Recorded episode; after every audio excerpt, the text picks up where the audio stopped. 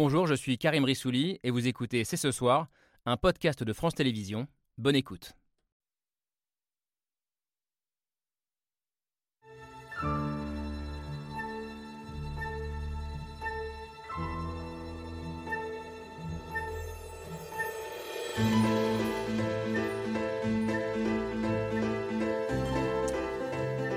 Bonsoir à toutes et à tous, soyez les bienvenus sur le plateau de C'est ce soir. La question est frontale, mais elle se pose chaque jour un peu plus. La France est-elle de facto en guerre contre la Russie? Une question qu'on pourrait d'ailleurs retourner. La Russie est-elle en guerre contre la France? Nous posons la question parce que les signes d'un affrontement de plus en plus direct se multiplient. Une diatribe de Poutine d'une rare violence contre l'Occident vendredi à Moscou, de nouveaux canons français qui seront bientôt livrés aux Ukrainiens dans une zone désormais officiellement annexée, et puis à plusieurs milliers de kilomètres de là, des drapeaux russes qui flottent dans les rues du Burkina Faso quand les symboles de la France sont saccagés et les drapeaux français brûlés sur fond de désinformation, selon toute vraisemblance, orchestrée par la Russie. Alors dans ce contexte, comment réagir? Amplifier quoi qu'il en coûte notre soutien à l'Ukraine, au risque de faire officiellement de nous des co-belligérants, ou au contraire, réduire les sanctions et plaider pour un cessez-le-feu pour que les Français soient sûrs de passer l'hiver au chaud, entre guillemets? Le débat agite la classe politique française, nous allons l'avoir ce soir sur ce plateau. C'est ce soir, c'est parti.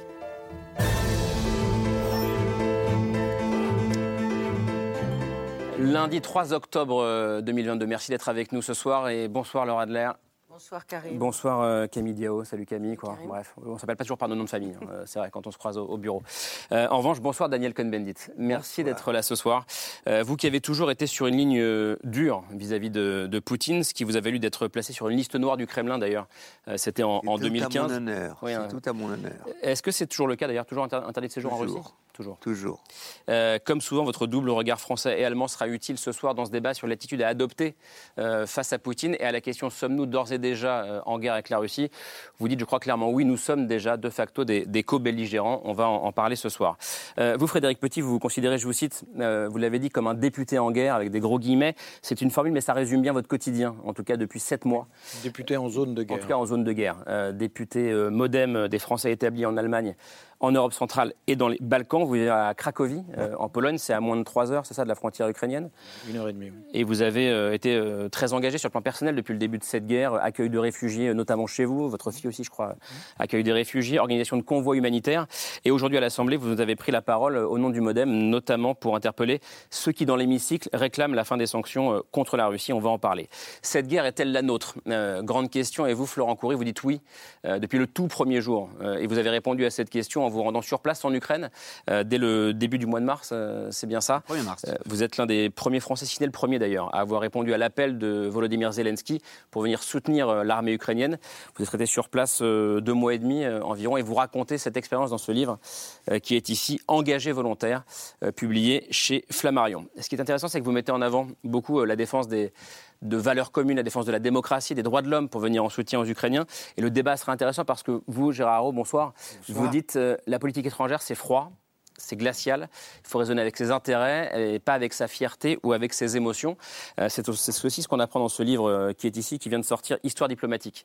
Euh, leçon d'hier pour le monde d'aujourd'hui, publié chez Grasset. Vous êtes diplomate, ancien ambassadeur de France aux États-Unis et ancien représentant permanent de la France aux Nations Unies. Enfin, on se rend compte depuis quelques jours que ce soit avec le sabotage de, de Nord Stream, le gazoduc Nord Stream, ou peut-être avec ce qui se passe au Burkina Faso d'ailleurs, cette guerre est plus que jamais ce qu'on appelle une guerre hybride. Bonsoir Christine Dugoin-Clément. Bonsoir. Merci d'être avec nous. Vous voulez vous avoir avec nous ce soir pour débattre euh, de ce sujet. Vous êtes chercheuse en géopolitique, grande connaisseuse de l'Ukraine. Euh, Et dans votre dernier livre, que je n'ai pas à côté de moi mais qui va apparaître, Influence et manipulation, vous racontiez euh, cette guerre hybride menée notamment par la Russie de Vladimir Poutine à coup de cyberattaques depuis des années. Euh, et c'est peut-être ce à quoi on est en train d'assister aujourd'hui. Merci d'être là, toutes et tous, pour euh, débattre après ce week-end de sous haute tension en Ukraine et en Russie. Euh, et pour lancer le débat, on regarde le billet signé Pierre Michel.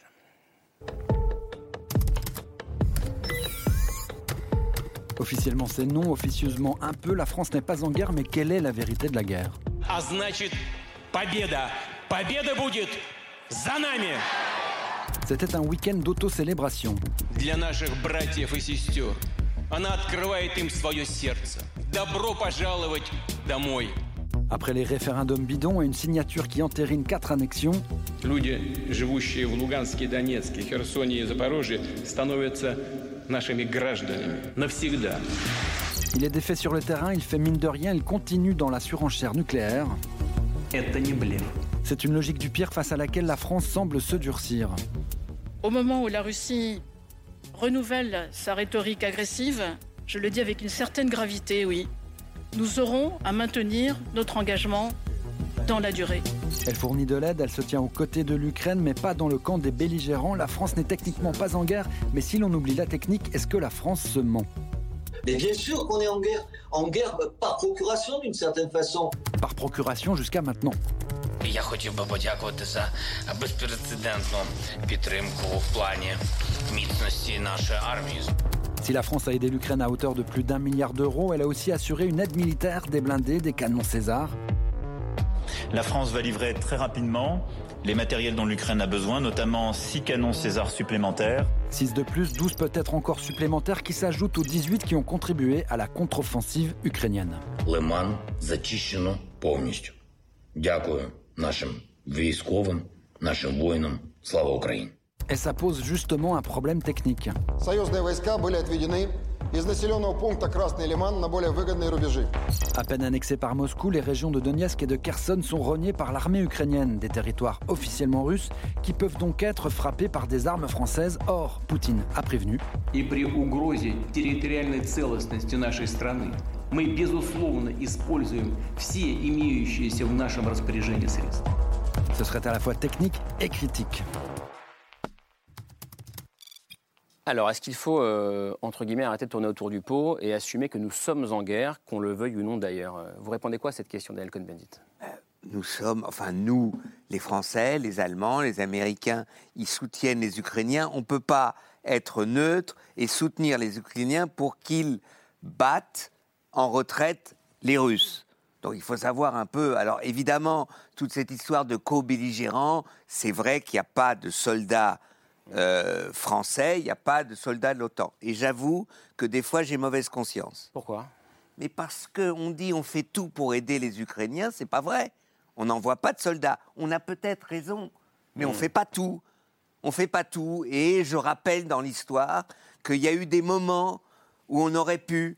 On a, on a mis quatre ans à faire de la diplomatie sérieuse, entre guillemets, en Bosnie, et on a laissé massacrer des milliers de Bosniaques. Parce qu'on n'a pas fait ce qu'a fait euh, Chirac en une nuit. Quand, euh, les Serbes ont attaqué des soldats français, en une nuit, il a envoyé ses avions, il a dit maintenant j'en ai marre de ces conneries, il a, il a bombardé le bon Hickman, et puis après, en trois jours, c'était fini. Donc, en- pendant des années, on disait oui, mais on va être co-libérant, on peut pas. Mitterrand, il était pro-serbe sans être pro-serbe, mais tout en étant pro-serbe et tout ça. Non, il faut arrêter. On est du bon côté. Il faut soutenir le plus euh, fortement les Ukrainiens. On a décidé de ne pas envoyer des soldats, je le comprends, mais le reste. Non, mais c'est. on- C'est intéressant, euh, j'ai mauvaise conscience. Euh, Gérard Raoult, est-ce que vous, il vous arrive à vous aussi d'avoir mauvaise conscience? Ça dépend euh, à quelle partie de moi vous me, à quelle partie de moi vous vous adressez. Hein. À toutes les Euh, parties. Moi, vous êtes un homme total. À Euh, toutes les oui, parties, mais vous. je Vous suis un homme total. je suis schizophrène et je l'assume. C'est-à-dire que le, je, je suis le citoyen, je suis le diplomate et ce n'est pas du tout la même chose. Euh, de nouveau, euh, Donc, le citoyen peut avoir mauvaise conscience. le citoyen peut avoir mauvaise conscience, mais de nouveau, le problème, c'est la confusion entre la morale interpersonnelle et la morale interétatique. La morale interpersonnelle, si vous avez un problème, vous allez voir le juge, le gendarme, et il y a une morale transcendante. Quand vous êtes, en gen- vous êtes là- dans le- les relations interétatiques, je suis désolé, il n'y a pas de juge, il n'y a pas de gendarme. Donc, si vous voulez, re- si vous voulez imposer votre morale, il faut effe- effectivement faire la guerre. C'est-à-dire que si moins, il faut assumer, il faut envoyer les soldats. C'est cela. Mais- Et cela, en mais tant que diplomate, je ne veux pas envoyer de soldats. Oui, mais c'est Poutine qui envoie d'abord ses soldats. Oui, non, mais je, mais, mais, Hein, c'est pas, c'est pas nous qui mais- envoyons non, des mais, soldats. mais hein. je parle dans cette situation. Dans cette situation, je dis, dans cette situation, si vous voulez appliquer la morale interpersonnelle, vous dites, il faut évidemment a- venir au secours du faible. Il y a une morale universelle. Bah, quand, les- Non. quand Hitler met tous les juifs Ah non, non, euh, mais dans la de comparaison à la Seconde Guerre mondiale, non, on peut Mais- pas. hein. mais je- On je- peut- de la je décence, de la décence, pas de, c'est pas Bon, la même écoutez, chose. c'est pas à moi que vous allez dire de Non, la non, mais décence, on hein. parle pas de Hein ça. Moi, je sais où ont Mais- fini mais mes on grands-parents. pas- mais on Donc parle pas arrêtez de de, me raconter des histoires. Non, pas- je, fr- je prends les exemples que je prends. Voilà. Et je veux dire, quand il y a des moments historiques où la morale entre en jeu, dire on ne peut pas laisser faire ça. C'est tout. On ne peut pas laisser. On ne peut pas. Les Russes euh, reprendre l'Ukraine. On, ne peut pas. Et on, mais C'est moralement impossible. Non, c'est pas mora- pour moi, ce n'est pas moralement impossible, c'est l'intérêt national qui est de ne pas laisser la Russie vaincre l'Ukraine. Voilà. Mais je vais C'est vous dire, national. on peut peut-être parler de philosophie d'Emmanuel Euh. Kant, que vous connaissez tous et que Dany vient d'invoquer sans le citer. Il y a des impératifs catégoriques propres à l'humanité. Donc, euh, effectivement, si on ne s'engage pas réellement pour défendre notre prochain, c'est nous qu'allons abaisser notre niveau d'humanité. Je pense que c'est dans ce sens-là que Dany euh, voulait vous allez faire ça aussi avec les Ouïghours, vous allez faire ça aussi au Yémen. Et si vous invoquez En les cas, valeurs c'est une vraie universelles, problématique, si vous une vraie invoquez les valeurs universelles, elles doivent être universelles. En réalité, c'est une hypocrisie de dire que la valeur universelle, on ne l'applique que avec des blancs et on ne l'applique pas avec les Ouïghours, on ne l'applique Qui a pas au ça Yémen, Mais mais, non, non. mais dans les faits. Donc vous êtes favorable ça à envoyer nos soldats? Non, attendez, attendez. Je- D'abord, j'ai pas dit même qu'il fallait envoyer nos soldats vous parlez- il y hein, a- en Ukraine. J'ai dit j'ai mauvaise mauvaise conscience. conscience. C'est autre chose. Il faut quand même écouter, même si on est diplomate, on a le droit d'écouter les autres. Mais je vous ai écouté, je Non, vous ai... bah non, puisque vous avez dit que je voulais envoyer des Je- soldats. juste, je me demande si c'est. euh, Florent Coury, évidemment, je me tourne vers vous. Euh, vous n'avez pas mauvaise conscience, j'imagine. Vous êtes parti deux mois et demi là-bas euh, dès le déclenchement de l'invasion russe. Euh, J'ai très mauvaise conscience, moi. Encore aujourd'hui? Déjà parce que j'y suis pas. Je suis avec vous aujourd'hui. J'ai pris le choix d'écrire ce livre pour témoigner pour mes amis qui y sont. Et puis surtout, j'ai mauvaise conscience pour mon pays.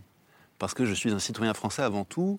Et c'était un pays où la moitié des citoyens ont voté pour des partis qui, au Parlement européen, ont voté l'abstention ou contre le soutien à l'Ukraine, nommément LFI euh, et les députés d'extrême droite. Donc ça, c'est déjà des faits. Donc moi, j'ai mauvaise conscience collectivement. Et puis, je, me permets de rebondir sur deux choses qui ont été dites par l'ambassadeur Haro et par M. Cohn-Bendit. Tout d'abord, la- l'ex-Yougoslavie. C'est le sens, moi, de mon engagement. J'estime que j'étais jeune adolescent à l'époque. Mon premier traumatisme, c'est la guerre sur le territoire européen et nous n'avons rien fait. Les bus de Srebrenica sont partis et le bombardement de Sarajevo, quatre ans de siège, à quelques heures de route, je dis bien de route, de capitale européenne. Ça, c'est quelque chose avec le Rwanda, pour moi, c'est les deux crises de ma génération. Et puis ensuite, on parle de, grands principes humanitaires, et on parle aussi de pragmatisme. Moi, je vais parler de pragmatisme. Lorsque je suis parti, donc la veille de mon départ, c'était le lendemain de l'appel du président Zelensky, je me présente à Bruxelles où je résidais, et je rencontre dans la queue du consulat un Lituanien, Tom, qui, qui est mon compagnon. La, la moitié du livre parle de lui. C'est les premières semaines en Ukraine avec lui, dans la légion géorgienne que j'ai rejointe.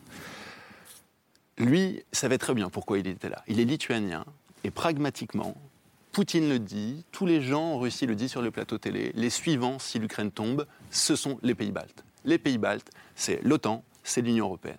Donc de toutes les manières, c'est pas une question, pour moi c'est une question d'idéalisme, mais c'est de valeur, c'est pas seulement euh, rêveur, mais même pragmati- pragmatiquement, si on n'arrête pas l'Ukraine, de toutes les manières, on aura la guerre. Et on aura, comme en 1939, la honte, le déshonneur et la guerre. C'était l'avertissement de Churchill à l'époque. Comment est-ce que vous regardez ça, euh, Christine Dugouin-Clément Euh, Cette question morale qui se pose à tous les citoyens, on est huit sur ce plateau ce soir, si je suis encore un peu compté. Est-ce que c'est une question que vous aussi vous vous posez Cette question morale, cette question de conscience, on l'a posée à plusieurs reprises depuis sept mois et on sent qu'elle se pose peut-être de manière plus aiguë encore ce soir, après, après les développements des derniers jours. Ah, Je pense qu'il y, y a plusieurs choses qui s'entremêlent dans, dans- dans ce qui est une invasion, euh, maintenant, vous l'avez dit, mais qui était un conflit depuis 2014. Euh, il y a eu une gradation, et il y a une gradation régulière dans l'approche de la Russie. On pourrait remonter à partir de 2008, vous avez parlé euh, de Géorgie. Euh, on a eu l'annexion de la Crimée, on a eu le conflit dans le Donbass qu'on a qualifié de conflit gelé, mais qui était réchauffé euh, en nécessité et au besoin. Et on rappelle Terminologie que de conflit conflit gelé, voilà. 14 000 morts, je crois. Oui, Je alors on pourra parler aussi de la Transnistrie. Et ce que l'on voit, c'est qu'à chaque fois, finalement, on a euh, un grignotage, on pose les choses, et ce ne sont pas des fins, ce sont simplement des pauses, et on continue de pousser plus avant euh, ce que l'on voit. Et il y a aussi, alors peut-être pour essayer de, de faire un petit peu le lien entre ce qui a été dit, il y a effectivement ce que l'on va pouvoir voir à titre euh, morale, individuelle, et puis il y a un- d'un point de vue pragmatique qui est vous avez des avancées, vous avez des poussées, et qu'est-ce que l'on fait et comment on amène les choses? Et la Russie amène un rapport de force de manière récurrente et de manière régulière. On l'a vu encore dans le discours, et quand finalement ce rapport de force euh, ne fonctionne pas, c'est-à-dire que là sur le terrain, euh, malgré les déclarations euh, du président Poutine comme quoi eh bien, ce serait une victoire, puisque ces référendums qui sont cousus de fil blanc et sur lesquels personne n'a de doute quant à la façon dont ils ont pu être tenus, signifieraient que eh bien, des euh, habitants n'ont pas choisi le modèle européen alors qu'ils en sont proches et qu'ils le connaissent, mais auraient choisi le modèle russe. Cela malgré le fait que eh bien, les forces russes reculent euh, de manière complètement désordonnée sur les poussées ukrainiennes. Donc on voit tout ce que l'on a là et au contraire on a cette espèce de bluff, de poussée euh, qui est de dire ben voilà, on va agiter la co-belligérance. Mm. Alors peut-être un point là-dessus, c'est que techniquement, la Russie aurait déjà pu aller sur la co-belligérance. Pourquoi? Eh ben, tout simplement parce qu'il y a eu des explosions en Crimée, tout simplement parce qu'il y a eu des attaques qui ont été menées à Belgorod par des hélicoptères ukrainiens dans une opération particulièrement audacieuse d'ailleurs, et qui ont visé euh, des euh, dépôts de carburant. Or, ce sont des attaques ukrainiennes sur le sol de reconnus comme russes par la intéressant, si Russie. je vous suis, euh, et du coup je vous pose la question, ça veut dire que on a peur que les Russes nous considèrent, alors je dis nous, Européens, Occidentaux, comme des co-belligérants. Ils auraient déjà pu le faire. Donc ça, ça veut dire qu'en fait, on pourrait s'investir davantage militairement. Peut-être que la Russie ne nous considérait pas comme des co-belligérants. Je- Et j'ai une autre question pour vous, les spécialistes. Est-ce que le désir bien, de. Poutine. Ah oui, non, mais ça va dans votre sens, Karim. Est-ce que le désir de Poutine de faire ces faux référendums n'était-il pas ourdi pour faire des, des Européens nécessairement, Oui. diplomatiquement, des co-belligérants Ok, merci, elle est super. Euh, D'abord, je ne sais pas si, je sais Non, pas si on peut me qualifier de spécialiste. Je suis moi un, un parlementaire et je suis, je suis sur le terrain et j'essaie. Mais pas n'importe quel parlementaire. C'est vrai. Du coup. Peut-être. Voilà. Euh, Il y a deux mots que je vais reprendre. D'abord le mot transcendance et le mot modèle. Vous avez parlé de transcendance. Il y a quand même quelque chose qu'on voit. euh, il y a trois choses qui arrivent. Moi, je mets à 2000 hein, le départ du conflit. Pourquoi le début des années 2000 Parce que je pense qu'il y a une reprise en main euh, de, la Fédération de Russie par un appareil d'État qui est, l'en- qui est l'héritier du KGB ou de ce genre-là et qu'on sent très bien après la parenthèse qui aurait peut-être pu marcher si les histoires avaient été autres euh, de 88 à 90 des propositions qui ont été faites à la Russie qui n'ont pas eu lieu, il y a eu quelque chose qui n'a pas marché et il y a une reprise en main qui est une reprise violente, une reprise des, des- des- des manettes euh, par, par un appareil d'État euh, fort euh, dès que Poutine euh, arrive. Euh, je rappelle, il y a la Tchétchénie, il y a les, il y a les bombes, il y a, il y a- il y a le- l'histoire de l'immeuble qui, dont on dit que c'est des terroristes qui l'ont fait sauter. Enfin, on est déjà dans cette, on est déjà là-dedans dès le début des années 2000 et ça ne fait que s'aggraver. Et puis transcendance. Euh, il y a quand même quelque chose que- que- qu'on oublie parfois, mais dans, dans les, dans les grands discours de Poutine sur, euh, euh, depuis, depuis 2000 sur la rénovation de l'armée, etc., on s'est remis à reparler de la fameuse troisième Rome. Hein, C'est-à-dire qu'il y a un courant politique, euh, incarné politiquement en Russie, qui dit nous sommes la troisième Rome, nous sommes ceux qui allons sauver l'humanité. Donc il y a effectivement des discours. euh, voilà. Alors maintenant, pour trancher, excusez-moi, mais pour trancher dans le débat entre euh, j'ai mauvaise conscience, etc. je, je suis moi extrêmement concret, mais extrêmement concret sur des valeurs. Et très souvent, dans le combat qu'on a avec les extrêmes, que ce soit LFI, parce que moi j'y suis tous les jours quand même, on nous dit, on nous balance, mais oui, mais vos valeurs, c'est des grands mots, c'est des, des trucs, machin, etc. Ce que cette guerre nous permet de faire, et ce que j'essaye moi de faire, et c'est comme ça que j'essaye de l'utiliser, c'est qu'elle met des mots concrets sur des valeurs. Je prends des exemples tout simples. La langue. La langue. Chez nous, il y a 24 langues. Là-bas, il y a une langue. Et on dit même, je ne sais pas si vous avez vu la, la déclaration de Lavrov en mai, quand Lavrov dit Mais enfin, on a eu raison d'envahir. Si les Wallons avaient des problèmes avec les Flamands, la France prendrait les armes pour aller défendre la minorité française opprimée de Belgique. C'est-à-dire que pour eux, la langue est une assignation à résidence. Et je vous signale qu'à Kherson, ils ont du mal à faire venir leurs troupes, mais pour la rentrée scolaire, les livres d'histoire en russe sont arrivés à Kherson. C'est-à-dire que la langue, qui se bat, je l'ai déjà dit plusieurs fois ça, hein, dans, dans une démocratie chez nous, le soldat est d'abord est aussi un citoyen. Oui, mais je, je- je voudrais juste la mobilité. Chez nous, la mobilité, c'est Erasmus. Ça nous pose des problèmes parce qu'on est en train de désertifier des zones. Mais Là-bas, la mobilité, c'est ben, tu prends tes gamins, tu vas là, tu, etc. Donc il y a des exemples très concrets. Moi, je ne veux pas, c'est pas de la mauvaise conscience ou c'est pas euh, euh, De la ou, de la, ou de la schizophrénie. Je ne veux pas que mes enfants vivent dans un monde où on n'apprend qu'une langue. Je ne veux pas que les enfants de mes petits-enfants ne puissent pas aller où ils veulent dans cet espace que je considère comme chez moi. Quand je suis à Cracovie, je suis chez moi. Daniel Cohn-Bendit. Tu as raison, mais ce qui est intéressant, c'est qu'à Odessa, ils parlent tous russe. C'est des russophones, mais ils veulent tous. Il y en a qui parlent yiddish. Il y en a, ouais, il y en a de moins en moins. Il y en a, de ça moins en revient, moins. ça revient. De moins en moins. Ça revient. Ça revient. Euh, c'est bon. Mais ce qu'ils ne veulent pas, c'est une domination russe.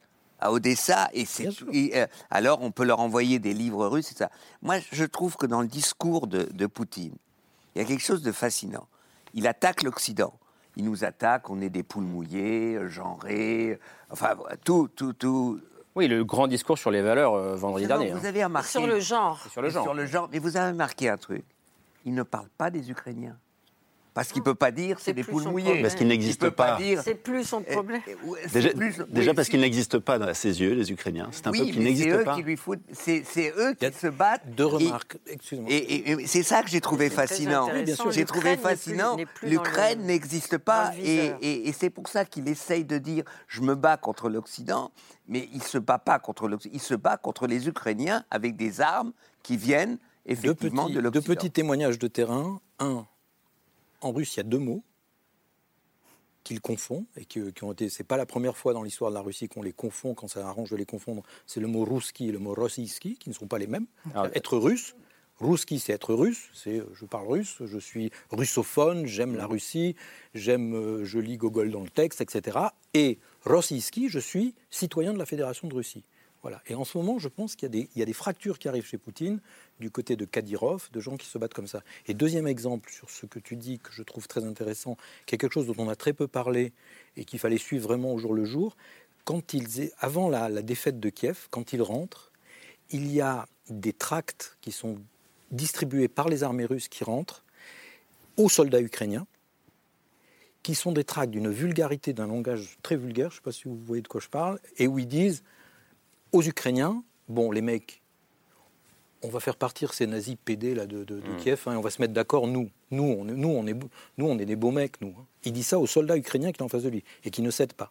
Et ça, c'est, c'est- c'est- je, je vais dans ton sens. là. Je dis, il nie le fait qu'il y ait une nation ukrainienne, y compris sur des choses extrêmement concrètes. On touche un peu à la question des valeurs, euh, Gérard Haro. Est-ce que euh, quand, on, quand on, la guerre de Poutine est aussi une guerre de valeurs, euh, ça a été répété, c'est aussi ce que vous avez, ce qui vous a motivé à partir euh, sur place, je crois, Florent Coury. Euh, Est-ce que vous, je vous ai bien compris, si vous, si je crois que vous dites, euh, la diplomatie, ce ne sont pas des valeurs. On ne fait pas la guerre pour des valeurs. Non, c'est pas, c'est beaucoup plus quand même. Je suis plus subtil que ça. Non, je sais, de dire je- ce genre de, ce genre Non, de mais- choses.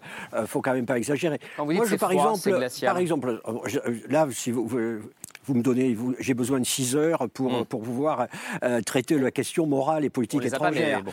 C'est euh, non, mais là, par exemple, moi personnellement, je considère que nous sommes avant tout dans un conflit territorial entre la Russie et l'Ukraine, que la Russie, en réalité, comme nous ne sommes plus à l'époque de, de Frédéric II et de Catherine II, où on envahissait son voisin sans besoin d'idéologie, il a besoin d'un habillage idéologique. Voilà.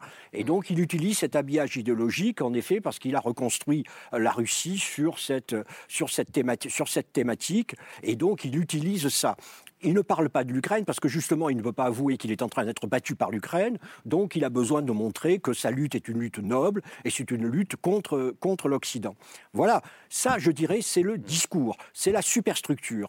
Mais l'infrastructure, pour moi, reste un conflit, un conflit traditionnel avec un champ de bataille. Et ce qui décidera du sort de, du sort de cette affaire, c'est le champ de bataille. Et c'est pour la raison pour laquelle nous, Européens, nous devons soutenir l'Ukraine. Amen. Voilà, parce que c'est notre intérêt. Amen. Parce que, vous voyez, nous arrivons au même résultat. C'est très chaud. Voilà. C'est pas froid, c'est chaud.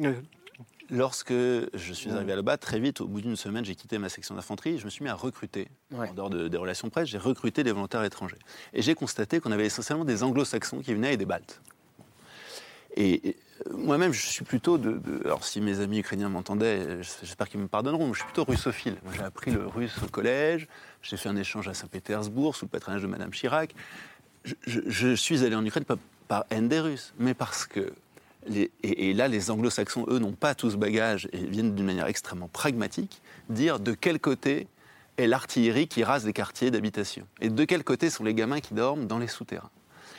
Si, en tant qu'Européens, nous qui avons construit notre identité sur les ruines de l'Europe, et nous avons construit tout notre projet politique dans lequel nous avons confiance, puisque nous confions notre destin, la, démocratie parlementaire, le- le- nos constitutions, euh, 1789. Enfin bon, en tant que Français, ça doit parler, toutes ces choses-là. Si nous ne sommes pas capables de payer un prix qui, aujourd'hui, Dieu merci, n'est pas le sang de nos enfants, mais qui est simplement un soutien économique, pour des gens qui, sur notre continent, là, on n'est plus sur des guerres coloniales, on n'est plus sur euh, le Moyen-Orient auquel on ne comprend rien. On est. Ah, On est, on peut-être sur une guerre coloniale. hein. Non mais, non mais pardon, excusez-moi. Poutine. Mais, mais du point de vue européen, on n'est pas en train de coloniser l'Ukraine. Personne ne nous accuse de ça. Donc je veux dire, les Ukrainiens veulent notre aide. Personne ne le remet en cause.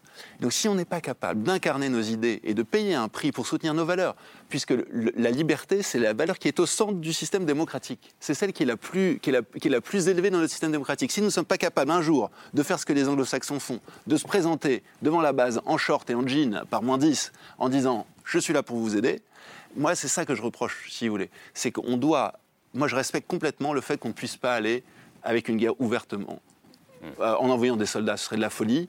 Et, et aujourd'hui, on y arrive très bien sans. Mais il faut être clair, ce- nous ne sommes pas en guerre, mais c'est notre guerre. Et si nous ne, ne- ne regardons pas ça en face, nous aurons pourquoi les pas morts. Et pourquoi pas à Damas? Pourquoi ce ne serait pas notre guerre euh, en Je vais Syrie? vous dire, je vais vous dire une chose. C'est une bonne question. Je vais vous dire, Mmh. je vais vous dire une chose, deux choses. D'abord, c'est quand même, et quand on nous dit Poutine, il mène la guerre contre l'OTAN, c'est l'OTAN qui. fait- C'est pas vrai. Non, ça, c'est pas vrai. Ce qui lui fait peur, c'est Maïdan. C'est un peuple qui dit on veut vivre en démocratie. On a- et ils ont été manifestés et il y a eu 120, 130 ou 140 morts avec le drapeau européen. Et ça, c'était pas à Damas. Et ça, c'était pas là-bas. C'était en Ukraine. Ils ont dit on veut aller vers l'Europe avec toutes les difficultés, la corruption qui existe là-bas, je dis pas, etc. Zelensky, au début, est russophone. Il veut faire la paix. Il dit je vais faire la paix et tout ça. Mmh. tout à Il- fait. Il, il a grandi, euh, il a été grandi, il a grandi avec, dans les événements. Mais il faut comprendre. Moi, je, je suis d'accord. La ligne rouge que n'a pas respectée euh, Obama En Syrie. en Syrie, c'est un, c'est un drame énorme. On rappelle, Daniel on rappelle qu'il avait dit s'il y a utilisation des armes chimiques, ce sera la ligne rouge et donc nous interviendrons. Et il a reculé au dernier moment. On n'a rien fait. On n'a Alors rien que fait. François quand- Hollande s'était engagé. Il avait déjà, d'ailleurs, les avions étaient en train de partir. Absolument. Et, et- et je veux dire que euh, euh, quand on n'a on n'a rien fait, euh, le bombardement d'Aleppo, on a mis quatre ans avant de sauver les Bosniaques. euh, on peut de... Mais c'est la Syrie qui rend, qui rend possible l'Ukraine aujourd'hui. Ce sont les mêmes officiers généraux russes, c'est la même stratégie, c'est la- la- on rase les Mais monsieur l'ambassadeur, j'ai une question très simple à vous poser. Est-ce que vous croyez qu'en défendant l'Ukraine, est-ce que vous ne pensez pas qu'on défend notre Europe? Nous-mêmes Ah non, mais tout à fait. Nos intérêts nationaux, nos intérêts sont à l'évidence. Pas que seulement la Russie- nos intérêts, notre âme. Enfin, je vais employer un grand Non, mais là, mot. oui. Non, mais c'est si, un grand Non, mais mot. no- no- nos valeurs, nos valeurs, c'est bah un- oui, mais un- bon, nos pas un valeurs. gros mot. C'est- Non, j'ai dit un grand mot. Oui, mais je... Voilà, n'essayez pas Dans de, bouche, ça de m'écouter. c'est intéressant. Qu'est-ce que vous répondez l'un et l'autre, l'une et l'autre, euh, quand euh, à la question posée par Gérard Haro, euh, pourquoi est-ce qu'on ne va pas sauver les Ouïghours? Pourquoi est-ce qu'on n'est pas allé en Syrie? Pourquoi est-ce que toutes les guerres euh, contre des dictateurs, on ne les mène pas dans ce cas-là? Alors, On les mène. Si on remonte peut-être un petit peu au tout début du Maïdan, hein, de la révolution de la dignité, eh bien, il y avait les accords d'association qui n'ont pas été avec l'Union européenne, qui n'ont pas été signés par le président Yanukovych euh, au, au tout début. Donc, il y a eu ce déclencheur-là au niveau euh, de, de la révolution du Maïdan. Et l'intérêt, euh, notamment par rapport à la population russe et aux annonces qu'on peut faire de ces référendums, comme je le disais tout à l'heure, c'est d'essayer de transformer une opération militaire en espèce de pseudo-victoire politique et de modèle, ce que l'on disait. Donc un modèle et dans lequel on va retrouver les valeurs européennes par rapport à une structure russe. Et peut-être un mot aussi sur euh, la coexistence de terminologie qui me paraît avoir un sens. C'est-à-dire que la Russie parle depuis le début, pour une invasion unilatérale et maximaliste, rappelons-le, d'une opération militaire spéciale. Donc on est sur quelque chose de condensé et qu'ils auraient été obligés de mener par raison pour empêcher un soi-disant génocide dans la population. Et ce que l'on voit, c'est qu'au fil du temps, eh bien, le discours se modifie et coexiste l'opération spéciale et la guerre, mais pas pour les mêmes termes. C'est-à-dire que quand on va parler de, euh, des opérations militaires menées par les forces russes en Ukraine, opération spéciale, mais on parle de la guerre que l'Occident mène contre la Russie. Et ça, on voit que c'est quelque chose qui arrive de plus en plus. L'opération spéciale est euh, offensive. euh, elle est défensive. La guerre est Elle est- défensive. Elle est, prêt- elle est- elle est prévue comme l'opération spéciale. la- guerre est en réponse à une attaque Nous, on ne fait pas la guerre, c'est les autres C'est qui font la exactement ça. Nous sommes raisonnables. Nous ne sommes qu'en défense, le droit des peuples à disposer d'eux-mêmes, tout ce genre de choses qui ont été repris dans le discours, mais qui sont quelque part une rhétorique qui est ancienne. Et là où je vous rejoins, c'est que on a deux phases rhétoriques euh, au niveau moscovite. Les dix premières années de la période Poutine, où en gros on est à dire, écoutez, au niveau de la population, un relatif des intérêts politiques pour une amélioration du niveau de vie à la chute euh, de l'URSS. Et puis vous avez la deuxième phase où on arrive dans quelque chose qui est beaucoup plus proche de la forteresse assiégée, donc avec euh, cette, euh, à chaque fois quand on nous parle de perception d'encerclement, d'avancée, de volonté de détruire le modèle de la société russe, à laquelle seul pourrait défendre, enfin répondre le pouvoir en place. Et on est dans ce principe-là. Et là, on est dans cette dynamique-là que l'on va retrouver, d'où la coexistence de ces termes-là, alors qu'on sait très bien que c'est, ils sont rentrés dans une guerre maximaliste. Mais ils se mettent dans une posture du nous sommes raisonnables, défensifs, et nous sommes attaqués, la guerre, c'est pas nous. Il a Nous, on un est en option problème. Il a un problème. Il avait un accord. même. ta- Il avait un accord tacite avec son peuple. L'accord tacite, c'est je vais me débarrasser des nazis, mais ça ne vous concerne pas. Je Ouais. fais une opération spéciale. Exactement. Et Oui. là, il arrive et il dit ça vous concerne. Et d'où les, réfé- d'où les référendums. Parce les que en référendums, Russie, il y a nous et, les surtout, autres. Je vais mobiliser un Mmh. million, deux millions de personnes. Et là, le peuple le- lui dit ah non, on se barre, on se cache parce qu'on a vu les 400 000 qui sont, mais on ne, on ne voit pas les centaines de millions d'hommes qui sont en train de se cacher en Russie pour pas être récupérés Centaines par de l'armée. milliers déjà. Centaines de, de milliers d'hommes. Non, qui se cachent. Oui, des milliers, des centaines millions. de milliers, pas des centaines de Oui. millions. Mais... Des centaines de milliers, pardon. les pardon. refusniks, Ouais, ouais, ouais. Tout le principe, tout le principe des voudrais- qui était c'est ça, les préalablement des. Je voudrais donner. Il faudra voir si on a un effet bulle et ce que donnera la courbe. Frédéric vrai, Petit, qui voulait répondre à Gérard Haro, je crois. Oui, c'est ça. Sur pour- pourquoi, pourquoi l'Ukraine n'est pas Damas, en partant de, de- de ce que, de ce qui a été dit, euh, l'Union européenne, il y a des choses qu'on oublie souvent et que moi je répète très très très souvent. Quand on crée la CK, la SAR est française. Le bas de Württemberg, c'est une zone d'occupation où il y a des conflits dans la rue. Parce qu'il y a des Français qui viennent La s'installer. communauté européenne du charbon et de l'acier, pardon. Oui, pardon, la communauté européenne du charbon. Quand on crée l'Union européenne, la SAR est française pendant 12 ans. C'est des conflits. C'est pas le Donbass, mais c'est des conflits du Speck Franzosen. Hein, c'est ça qu'on se dit. Euh, euh, C'est-à-dire, tu es un Français du lard. hein. Toi, tu, tu- tu veux aller là où on mange et tu ne tu, tu, tu- tu penses plus à ton Heimat, etc.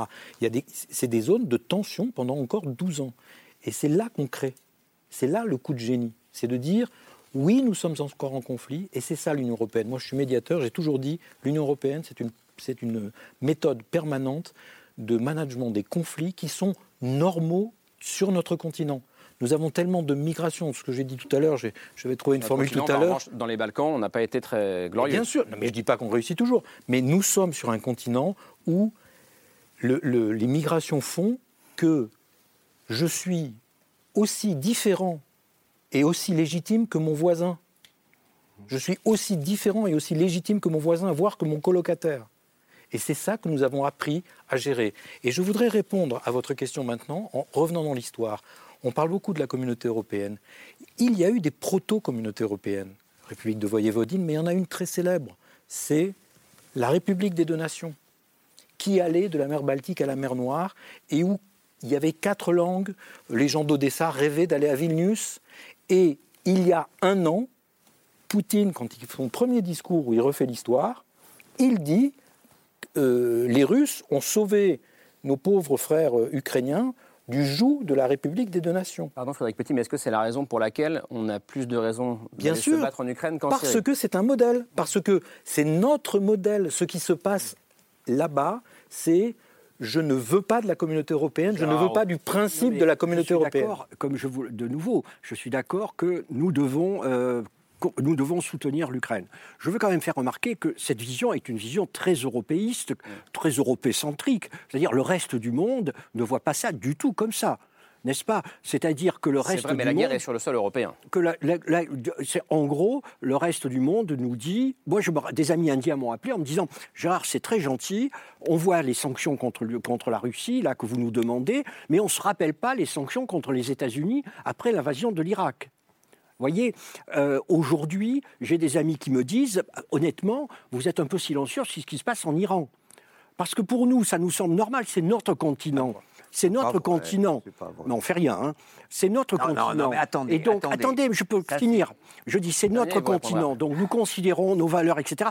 Mais il faut bien se dire, et et je les partage, je suis un citoyen, je partage tout ça. Mais il faut bien se rendre compte que là, nous nous regardons nous-mêmes. C'est-à-dire que le reste du monde autour de nous ne voit pas du tout oui, ce genre de conflit de en nous. nous-mêmes. Mais- mais- Voilà. mais Ukraine. exactement. C'est Bon, ça. Merci Chamal. Moi, ce que j'allais dire, c'est c'est une question de qui nous sommes. Ouais. C'est existentiel. Si nous ne sommes pas capables, en tant que citoyens libres, d'un continent, du continent le plus riche et le plus libre que l'humanité n'a jamais été, de dire, de, de mettre la, la barrière et de dire non, vous n'avez pas le droit de déporter, monsieur le député, vous, vous pourrez en parler, de déporter des enfants aux quatre coins de, de la Russie pour l'adoption, de faire disparaître des quartiers entiers à l'arme lourde. Si vous n'êtes pas capable de dire ça sur votre propre continent avec lequel vous avez partagé une communauté de destin, les troupes ukrainiennes, elles ont libéré, Ber- enfin elles ont, elles ont pris, elles ont pris Berlin pendant la deuxième Ah, guerre mondiale, les troupes Coury, c'est ukrainiennes. que euh, les Européens sont capables de dire ça. Ils le disent d'ailleurs. Euh, mais la question, la n'est pas de le dire. La question, c'est la question l'ambassadeur Mais nous le faisons, nous le faisons puisque dans, la, dans la réalité, sans soutien occidental, l'Ukraine se serait effondrée. Oui. Euh, lorsque nous, je, je pars dans les premières semaines, on pense juste que Kiev va peut-être tomber. On pensait Sans- que ça durait 15 jours. Ça, on- euh, certains même, comme M. Mélenchon, euh, deux jours. Mais euh, c'est sûr qu'au bout de 15 jours, on, on s'était dit, bah, la guerre est peut-être gagnée, parce que Kiev ne va pas tomber. D'accord? Si nous sommes capables aujourd'hui, en tant que société, de nous dire, c'est un raisonnement froid, nous sommes là pour défendre qui nous sommes. Et nous allons, en le faisant, en plus faire un acte moral. C'est ça la beauté des choses. Vous essayez toujours, en tant que système, de justifier aussi par la morale vos, intérêts. Moi, je, ne vois pas de, contradiction. Nous avons été honteux sur la Syrie. C'était absolument abominable ce qui s'est passé sur la Syrie. L'Irak a remis en question énormément de choses, monsieur l'ambassadeur, je- j'en conviens avec vous. Et d'ailleurs, ça, ça a failli jouer contre l'Ukraine, puisqu'on sait bien que lorsque les Américains, le président Zelensky l'a dit, ont prévenu les Ukrainiens de l'attaque en leur disant nous avons des sources, mais on ne peut pas vous, les- vous le prouver parce que ce sont des, voilà, ce sont des sources trop, euh, trop confidentielles. Euh, évidemment, l'Irak et l'héritage des fausses preuves euh, pour aller en guerre en Irak est, est intervenu. Je dis simplement que ce n'est pas parce que nous, avons, nous sommes, nous- nous sommes, euh, indéfendables sur ce qui s'est passé en Syrie que nous devons faire la même Mais on le erreur fait. On le fait. en, en Ukraine. On le fait. Comment on fait quoi? Mais on, est, on soutient l'Ukraine. Non, Moi, mais- j'ai une question à vous Voilà, poser, mais monsieur c'est- on soutient l'Ukraine. Oui. C'est ça qui, est que Vous qui avez compte. dit tout à l'heure. La raison pour laquelle on le fait, c'est moins important. On soutient l'Ukraine. Peut-être vous ai-je mal compris. Il me semble que vous avez dit, et est-ce que vous le pensez, que la guerre en Ukraine est une guerre comme les autres.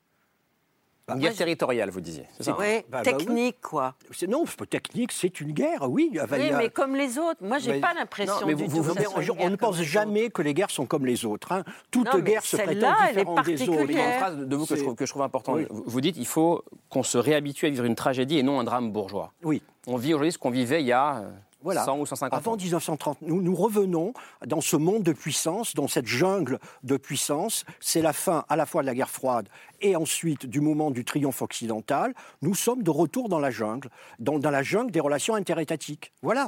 Et c'est une, voilà, c'est une Mais guerre. qui est le c'est responsable typique. de, un de la jungle? Non, mais euh, ça, parce qu'il n'y a, il n'y a pas de, que de nouveau. C'est, nous sommes dans une jungle. Il n'y a pas Enfin, de. il y a un responsable Mais omnipotent. Mais, euh, ah non, il y en a plusieurs de responsables En tout cas- hein, en dans tout la cas, la- jungle. la- la question- Demandez euh, par rapport à ce que pensent des États-Unis un certain nombre de pays dans le monde, la Chine, et les- enfin vraiment, voilà, c'est un monde de grands carnivores et nous devons, nous les Européens, vivre dans ce monde, nous adapter à ce monde. Daniel. Sauf que, Nous sauf que- adapter. Mais comment on que- fait Voilà. Sauf que, sauf que, nous les Européens, et là je, je souscris tout à fait, nous avons su créer quelque chose qui n'a jamais existé Voilà, totalement entre nous, entre nous. entre nous. et que nous avons le devoir d'être capables de défendre cette idée. Et la faiblesse de l'Europe, et on l'a vu pour, euh, Mm. euh, pendant la Yougoslavie, c'est de ne pas voir c'est ce qu'un État a et que l'Europe doit inventer pour l'Europe une capacité d'intervention militaire pour défendre nos idées, nos idéaux et, si nécessaire, nos intérêts. Je suis d'accord. Et je pense que ce sera loin, moi, difficile, pense- mais je suis d'accord. Je Évidemment. pense que ce qu'on a inventé en Europe, euh, on l'a effectivement inventé entre nous, et, on a, et au début c'était nos affaires et on ne s'occupait pas de l'extérieur. Aujourd'hui, et c'est d'ailleurs, je suis très fier que ça soit marqué dans le traité d'Aix-la-Chapelle, c'est le, le modèle que nous représentons doit parler au monde. On ne doit pas l'imposer, mais ce modèle que nous représentons est quelque chose qui peut être utile au monde, c'est-à-dire j'ai le droit de ne pas être comme toi, j'ai le droit de ne pas parler de la langue, j'ai le droit de ne pas avoir les mêmes intérêts que toi, mais nous allons quand même travailler ensemble. Sur, sur, sur, sur l'Irak, quand même, euh, la France et l'Allemagne ont été, et c'est Chirac qui n'est pas ma tasse de thé, et, ou Schröder et Fischer, ils ont dit non. tout à fait, oui. Ils n'ont pas été des bénis oui-oui euh, des Américains. Mais ce qu'on dit, c'est qu'il n'y a pas eu de sanctions contre les États-Unis. Oui, mais attention, là, là, on peut se mettre d'accord, on peut, c'est un vrai problème. Vous avez dit la Chine. On est quelques-uns, on est quelques-uns à, à défendre les, les Ouïghours et à faire, à mobiliser et tout ça. Et c'est souvent les diplomates qui nous disent vous êtes, vous êtes sympathiques, mais si on arrête de faire des affaires avec les Chinois, ça va nous coûter notre mode de vie. Hein Donc, je veux, je veux bien quand Non, vous non, dites- mais ça, c'est un, c'est- ça, c'est le choix des autorités politiques. voyez, Mais, vous avez mais- tout- voilà, mais- mais- c'est- mais nous, on, mobilise. Non, mais contre ce que je veux dire, dans les décisions qui sont prises, euh, dans les décisions, le diplomate, il a le droit de dire, vous êtes, par exemple, sur la question des Ouïghours, il y a, la- il y a le, problème, euh, le problème moral, il y a aussi le problème de l'économie, hein, c'est tout à fait légitime de dire, il y a des emplois qui sont en jeu, et ensuite, c'est à nos autorités politiques de trancher. Oui, mais Ça, quand vous voyez au- la ministre, C'est au président la, de trancher. Mmh. la ministre des Affaires étrangères allemande, qui est une verte, elle, elle défend les Ouïghours. Elle ben le oui, le- fait. Mais oui, c'est le pouvoir politique à trancher. Revenons à l'Ukraine et, à la Russie. travail. Je disais que le débat euh, avait lieu à l'Assemblée nationale aujourd'hui. Vous y étiez, euh, Frédéric Petit, vous étiez l'un des orateurs du MoDem euh, aujourd'hui. Et la question qui est posée, c'est quand même comment répondre euh, une fois de plus euh, à à Poutine. Il y a eu l'annexion euh, officielle, entre guillemets, il y a eu Nord Stream euh, qui a été euh, saboté, il y a eu de nouveaux crimes de guerre, il y a deux ou trois semaines, ça passe vite, on n'en parle plus, mais il y a quand même de nouveaux crimes de guerre qui ont été découverts. Comment est-ce qu'on fait pour répondre à Poutine? Le débat avait lieu à l'Assemblée. Juste une question d'abord sur une image. Moi, je m'attendais à voir un hémicycle plein à craquer aujourd'hui pour ce débat sur l'Ukraine. Il était regardé à moitié vide et c'est pas un, effet d'optique, c'était comme ça pendant tout le débat, je crois. Il y a Euh, beaucoup de gens de gauche qui sont pas là. Est-ce que ça raconte le relatif désintérêt euh, de la classe politique française pour ce qui se passe là-bas, Frédéric Petit, franchement? Je sais pas, je c'est pas mon cas et je, sais bien, vous savez que la Constitution dit qu'un député représente l'ensemble de la nation, donc euh, comme je représente l'ensemble de la nation, je vais dire que la nation s'y intéresse. Je, je, je- voilà, je je peux pas vous dire autre chose que ça.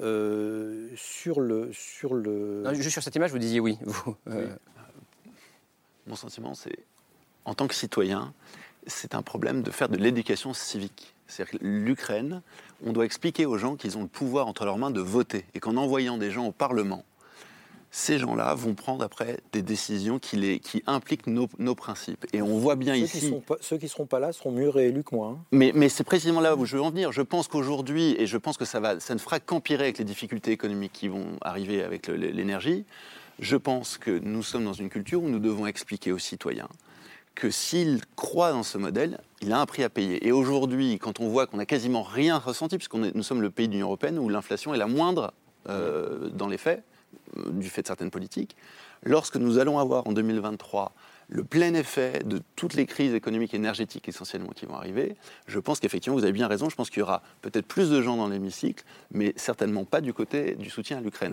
D'ailleurs, cette image de l'hémicycle à moitié vide, elle, enfin, moi, elle m'a rappelé un passage de votre livre où, où vous racontez que juste après l'appel de Volodymyr Zelensky euh, aux volontaires étrangers, vous vous précipitez euh, à l'ambassade ukrainienne et que vous vous attendiez, vous vous espériez en tout cas, euh, je vous cite, euh, à- vous vous retrouvez au milieu d'une cohue de volontaires et finalement vous n'étiez que deux euh, devant cette ambassade. Donc cette espèce de désintérêt, en tout cas, force est de constater que euh, les Français ne considèrent pas comme vous que c'est leur combat, que c'est que c'est leur guerre, euh, qui- qui- qu'il faut y aller. Est-ce que ça vous l'imputez aussi à un manque de, discours de la part de la classe politique? Mais complètement, puisque nous avons des leaders politiques qui, pour la moitié d'entre eux, et je suis sympathique en disant la moitié seulement, ont, ont que des mots sympathiques pour M. Poutine.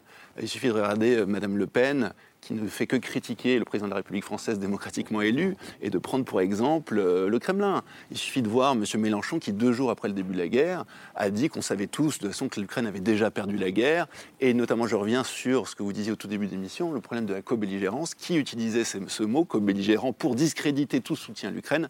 C'était M. Mélenchon et Mme Le Pen et M. Zemmour. Donc, bien entendu que quand vous avez des leaders en qui vous croyez, puisqu'aujourd'hui il y a un soutien fort pour ces figures politiques au sein des citoyens français, quand ces gens-là vous expliquent c'est quand même la faute de l'OTAN, c'est quand même la faute de l'Occident, c'est quand même. euh, on n'a pas, on n'a pas fait la Syrie, les, Les Américains, Américains. forcément, vous les, vous les écoutez. Et... Cela dit, est-ce qu'ils ont le droit, euh, que ce soit euh, Jean-Luc Mélenchon, Marine Le Pen, d'autres aujourd'hui, de dire ou de poser la question de l'efficacité des sanctions? Est-ce que c'est un débat démocratique sain? Oui, euh, oui. ou pas? mais- Ou ça oui, fait oui, deux des il a- agents de la Il Russie n'y a aucun débat qui doit être. Non, mais- Oui, c'est évident. Mais il y a un Moi, je- je problème suis avec. content qu'il soit à il faut- l'intérieur il y a de un problème l'Assemblée, sur la hein. Constitution française. Les Allemands, ils ont tiré les leçons du nazisme, et l'armée allemande est une armée du Parlement. C'est-à-dire que vous ne pouvez pas envoyer un soldat allemand ou envoyer des armes sans qu'il y ait eu un débat et un vote à l'Assemblée. Oui, là, c'est un débat sans vote aujourd'hui. Et en France, l'Assemblée n'a rien à dire. Et ça, c'est cette constitution de la Ve République qui est dramatique. Parce que si les députés avaient à décider, est-ce qu'on envoie des armes, comme euh, les Allemands sont obligés, chaque char, tout ça, c'est d'abord Je, je- je- je comprends complètement votre analyse, mais il faut être très froid. Je pense qu'il ne faut pas euh, voir la cause ukrainienne. Non, c'est ce que dit Gérard Haraud, faut être froid je pense qu'il faut être très froid. Aujourd'hui, si on était en système, on ne soutiendrait pas l'Ukraine. Parce que dans les faits, la majorité de la population française, euh, au, premier tour, pas. au premier tour, a voté pour des gens qui disaient ce que j'ai dit tout à l'heure, à savoir c'est la faute de l'OTAN et, et les Ukrainiens. Moi, j'y crois, crois pas trop à ça. j'y crois Ouais. pas trop à la, à la, à la flemme ou, à la, ou à la- au non-engagement de la société française. Moi, je crois. Et, euh, Même à vous- l'approche de l'hiver, pardon?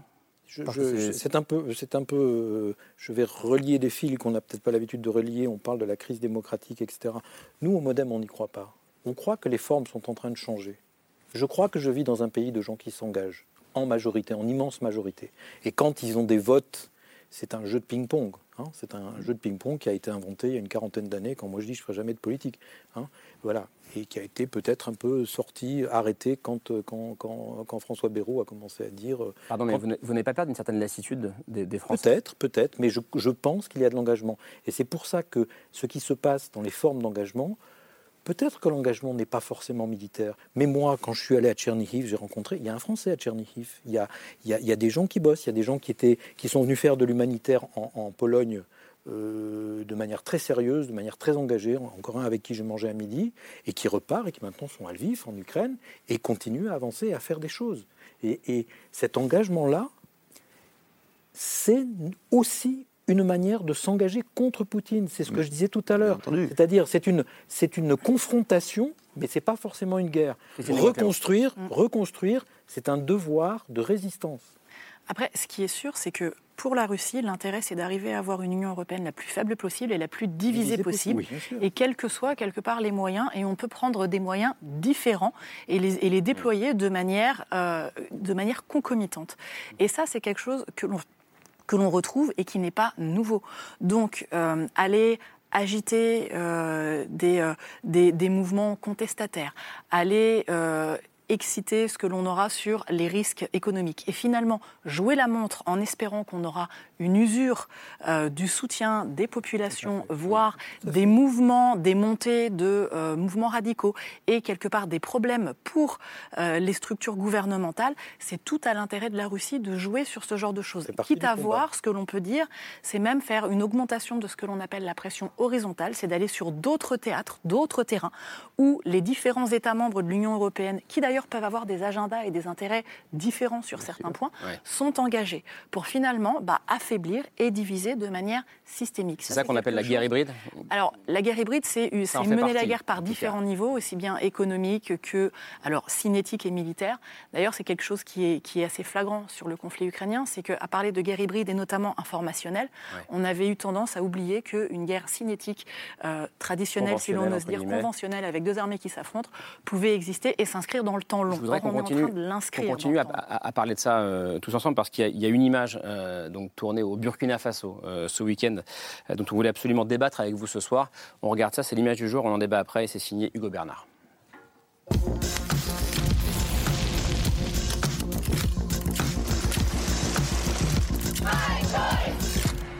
L'image du jour, c'est un slogan.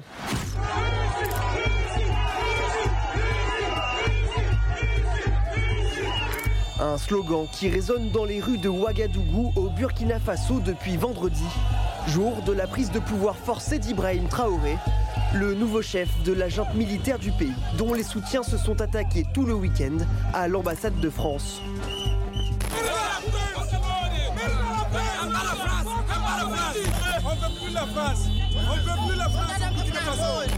Les manifestants reprochent à la France une ingérence dans les affaires du Burkina Faso et appellent à faire alliance avec un nouveau pays, la Russie.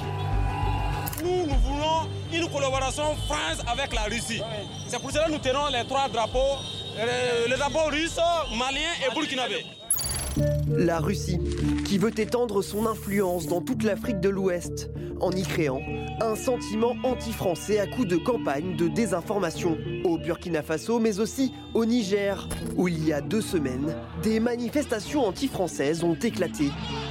Des images qui font écho à ces protestations au Mali après le coup d'État de 2020. Les militaires français doivent Le Mali, où les mercenaires russes de Wagner ont même été filmés en train d'enterrer des cadavres près d'une base militaire française, pour laisser croire que la France y avait commis des massacres. Des tentatives de déstabilisation qui se multiplient et ne manquent pas d'inquiéter la diplomatie française. Dans l'image du jour, des drapeaux russes en Afrique, symbole de la guerre d'influence menée par Poutine contre la France. Alors peut-être pas vous, Gérard mais moi j'ai été assez euh, frappé par ces images euh, de, de drapeaux russes dans les rues de, de Ouagadougou, de drapeaux français brûlés euh, simultanément. Est-ce que ça, c'est quelque chose, pour le coup, qu'on n'a pas assez regardé et qui nous saute pour à la moi, tête je- aujourd'hui Pour moi, je suis désolé, pour moi, c'est beaucoup plus la faillite de la politique française que le succès de, le- de- de la Russie de la Russie. Je pense que la- l'agitation des drapeaux russes, que l'action des Russes, les Russes, très souvent, dans ce, dans ce genre de situation, c'est un peu la mouche du coche. En réalité, euh, tout le, le- le Sahel est traversé par une vague d'hostilité anti-française où la Russie est totalement incapable de nourrir. C'est un refus de notre présence militaire, c'est un refus de notre, notre intervention qui a joué. Alors, vous savez, c'est un peu comme l'élection de Donald Trump. Les Russes ont- y ont contribué, et alors après, on a dit c'est la Russie qui a élu Donald Trump. Non, ce sont les Américains. Donc, évidemment que les Russes surfent sur cette vague, mais la réalité, le plus important, c'est la vague anti-française, c'est la faillite de la politique française au C'est Sahel. l'importance de Daesh aussi. Voilà. Oui, donc, du Clément, quand on dit, la faillite de la euh, politique Gérard disait, je ne suis pas certain la- que les Russes aient, aient alimenté ça. Pardon, Dan- Dan- Daniel. Cohn-Bendit. Euh, euh, est-ce que, est-ce que pour vous, euh, quand on parle d'orchestration, euh, notamment par les réseaux d'influence russes, par les médias russes, qui sont importants euh, dans, ces pays-là, c'est du fantasme ou il y a une part de vérité? Alors, il y a une part de vérité. En fait, ce qu'il faut voir, c'est que euh, après 2014, il y a eu un pivot. euh, donc, on parle de la politique euh, russe en Asie, mais ils ont aussi essayé de beaucoup redéployer euh, sur le continent africain. Parce que, pareil, dire l'Afrique, c'est quand même beaucoup de Mhm. pays qui sont extrêmement différents les uns des autres. Donc, je pense qu'il faut peut-être être un petit Ouais, là, peu là, plus, euh, mais là, on est sur des pays plus- très plus modulés, donc. ciblés. Il y a eu, il y a Afrique eu de l'Ouest. cette, euh, cette volonté-là de. euh, Alors, il y avait eu des réunions de chefs d'État, euh, notamment. hein, euh, on s'en rappelle, où il avait été euh, proposé de faire des soutiens sur tout ce qui était volet médiatique, notamment en faisant euh, des euh, formations type un peu masterclass pour euh, résumer. euh, Qui proposait ça Les Russes? La Russie euh, à différents, différents médias, voire différents pays du continent africain. Et ce que l'on voit, et par contre c'est là où je vous rejoins aussi, c'est qu'il y a deux choses. Il y a l'idée qu'on peut avoir de se dire que tout, tout n'est que stratégie qui se déroule euh, comme euh, j'adore les plans qui se déroulent sans accroc. euh, bon, euh, c'est pas forcément aussi simple que ça. À la guerre, le premier sacrifié, c'est toujours le plan, et même avant la guerre, ça marche aussi. Par contre, il y a une capacité à utiliser finalement un ferment de dissension et à agiter des contextes qui sont déjà perturbés. Ce que l'on peut voir ici.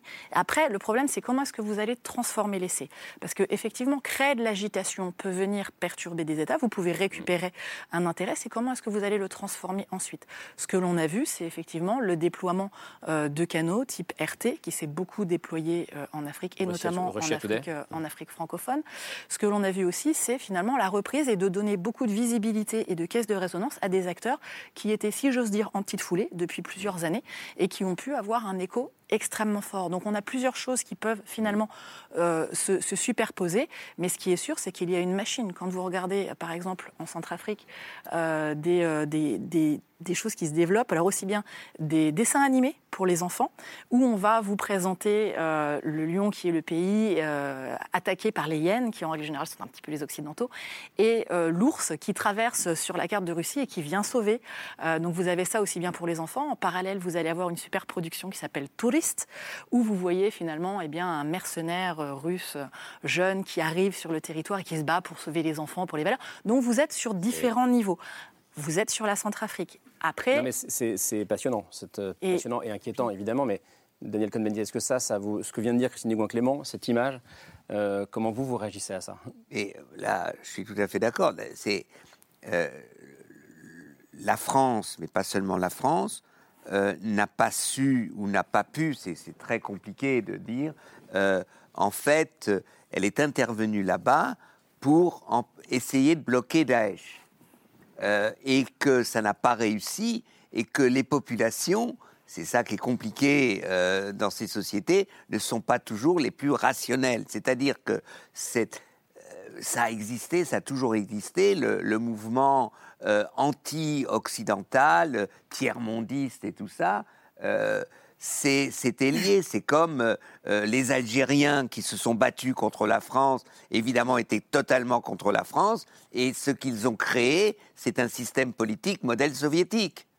Un parti unique, etc. Donc on est, on est dans ces contradictions que le colonialisme a produit et que notre incapacité à lutter contre le Daesh fait que ces populations se révoltent. Et, là, c'est vrai, les Russes l'utilisent, mais euh, euh, les Russes ne peuvent pas en faire grand-chose parce que euh, une fois que les Français sont partis, eh ben, ça ira pas mieux pour eux.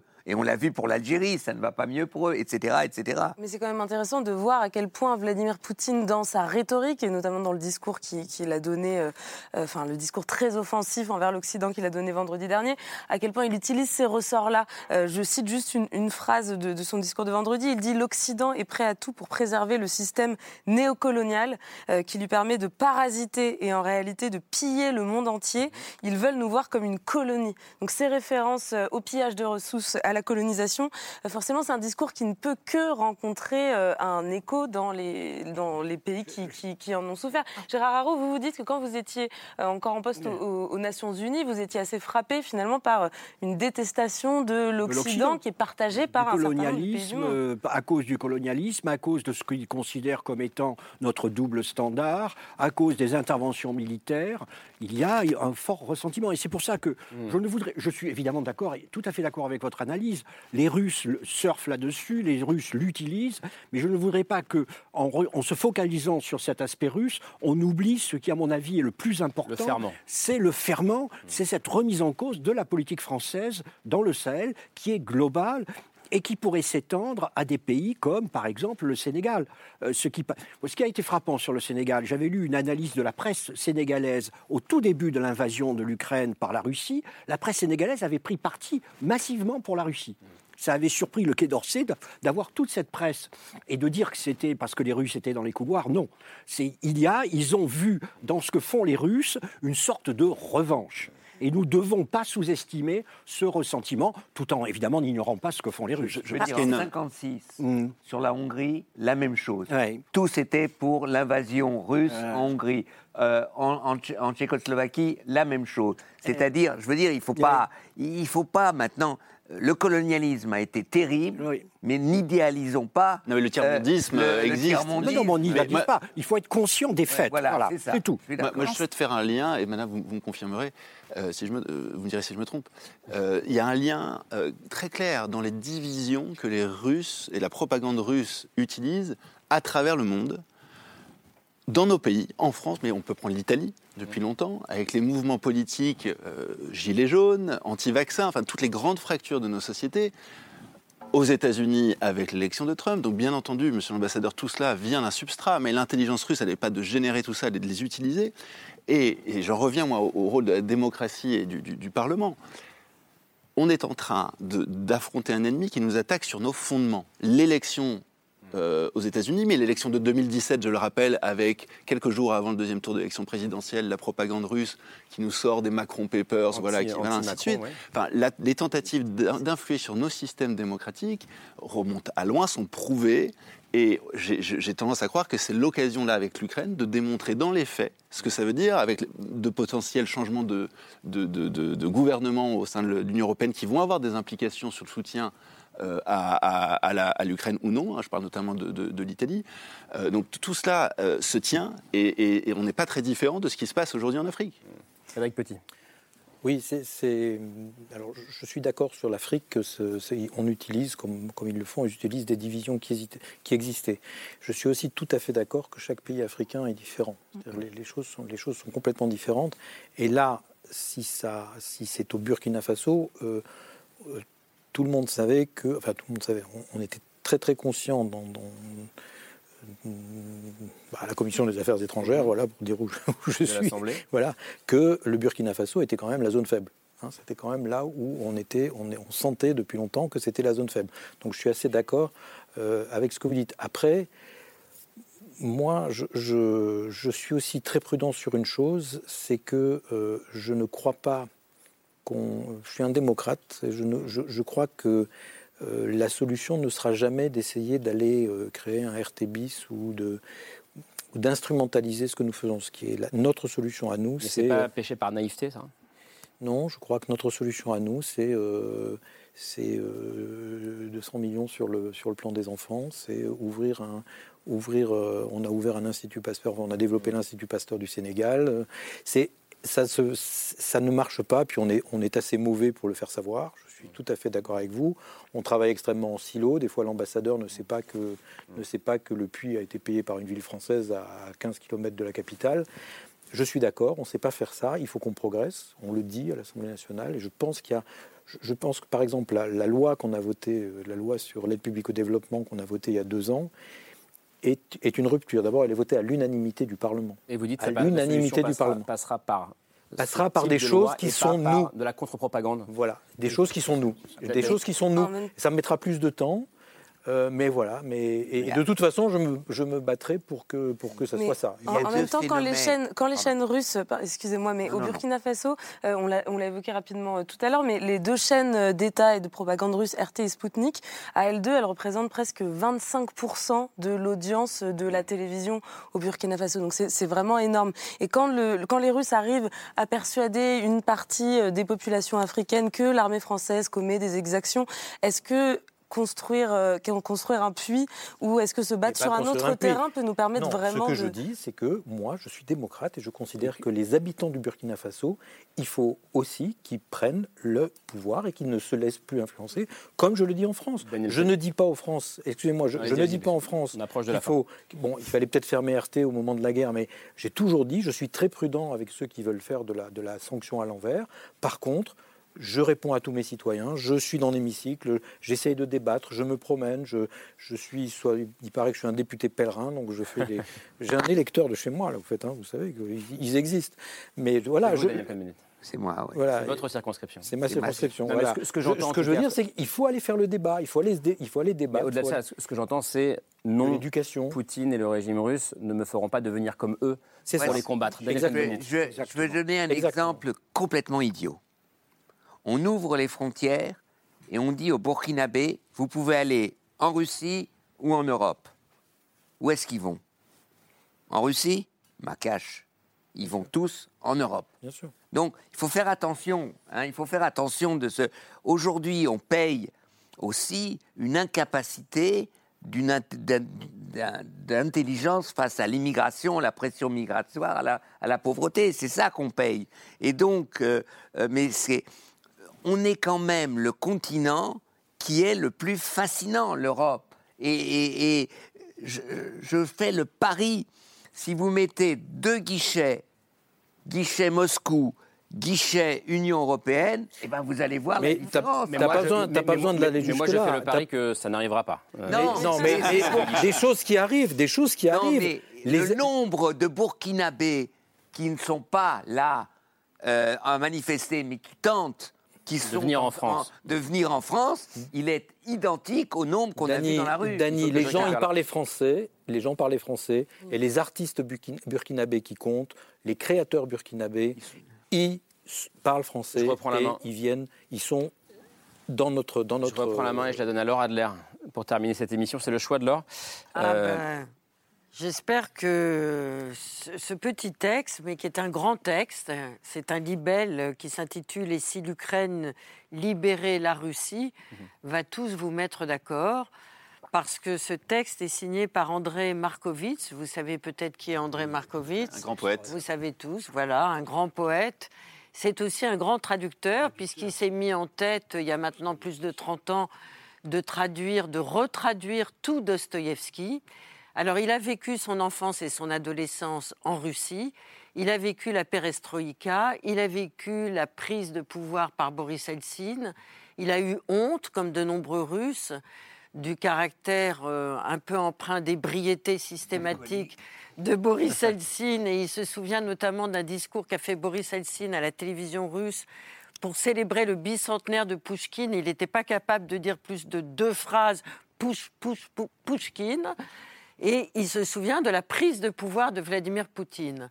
Et il nous décrit, alors ça a été dit déjà par d'autres observateurs, d'autres spécialistes, mais il nous décrit avec son âme de poète et de traducteur ce que vous avez dit magistralement tout à l'heure, à savoir que depuis la prise de pouvoir de Vladimir Poutine, il y a eu un État autoritaire, peut-être dictatorial, qui a opéré grâce à une conjonction, c'est l'ana- l'analyse de Markovitz, à la fois du pouvoir d'État qu'il a instauré, mais aussi avec la collaboration active de la mafia qui est rentrée à l'intérieur du pouvoir d'État.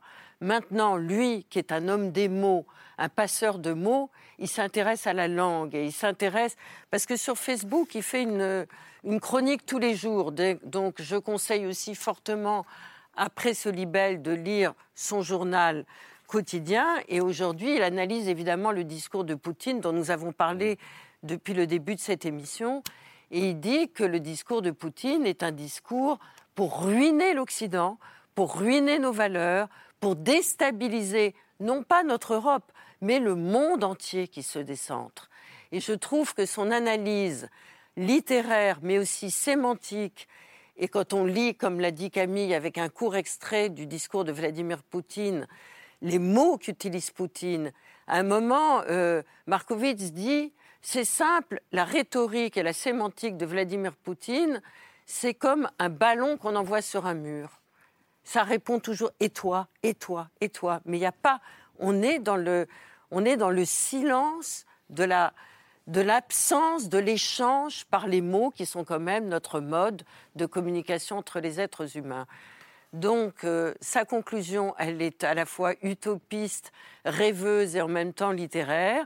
Il dit aux Russes arrêtez de lire Dostoïevski, lisez plutôt Tchékov. Tchékov était un médecin, c'était un poète devant l'éternel, c'était aussi quelqu'un qui était humaniste euh, jusqu'au bout des ongles et qui permettra peut-être de réconcilier un jour, ça va prendre du temps, les Russes avec les Ukrainiens. Je rappelle le titre Et si l'Ukraine libérait la Russie? Point d'interrogation. Mais c'est peut-être une vraie question qui se posera, je ne sais pas dans combien de temps. Ils ont tous tout cas, Tchekhov. une question Voilà. Ah, mais lisons tous Tous. Tchekhov. Voilà. C'est une bonne mais on peut lire conclusion. Dostoïevski Mais c'est une question, Laure, qui est posée à la, à la société russe, euh, peut-être en, en premier lieu euh, aujourd'hui. Euh, C'était passionnant, merci beaucoup d'être venu euh, ce soir. Florent Coury, votre livre chez Flammarion, Engagé volontaire, récit de vos deux mois et demi passés en, en Ukraine. Euh, merci beaucoup d'être venu dialoguer, débattre avec nous ce soir. Gérard Haro, une leçon de, de diplomatie, histoire diplomatique, leçon d'hier pour le monde d'aujourd'hui. C'est publié chez Grasset, merci à vous.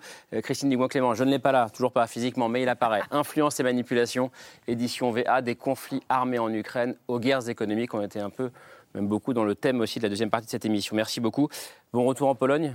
Frédéric Petit, non, pas de livre Des rapports, si vous pouvez Des les lire. rapports, mais Ils sont publics, ils on peut les sont- lire. Ils ne sont pas en librairie, mais en tout Ils cas. sont publics, ils sont merci d'être venu. Bon, bon retour à Cracovie et puis Daniel Cohn-Bendit, bon retour à. Moi, je, je finis En un Allemagne. livre Ah. euh, gaulois, mais pas français. Ça, c'est votre prochain livre. Parfois même. C'est ça, hein Non, français, mais pas gaulois. Oh, pardon. dear Fran- friend, Français, mais pas gaulois. Ouais, il faut le- voilà. I can find it C'est-à-dire, je refais l'histoire du XXe siècle en parlant que des Il, étrangers. il sort quand? Il sort quand, Daniel Cohn-Bendit? Oh, il sortira. euh, On aura le temps d'en parler. l'été. Si, si, si, si. Bon, on aura le temps d'en reparler. Merci beaucoup. Merci, Laure Camille, merci à vous. Euh, on se retrouve demain autour de 22h45. Merci de votre fidélité. Ciao.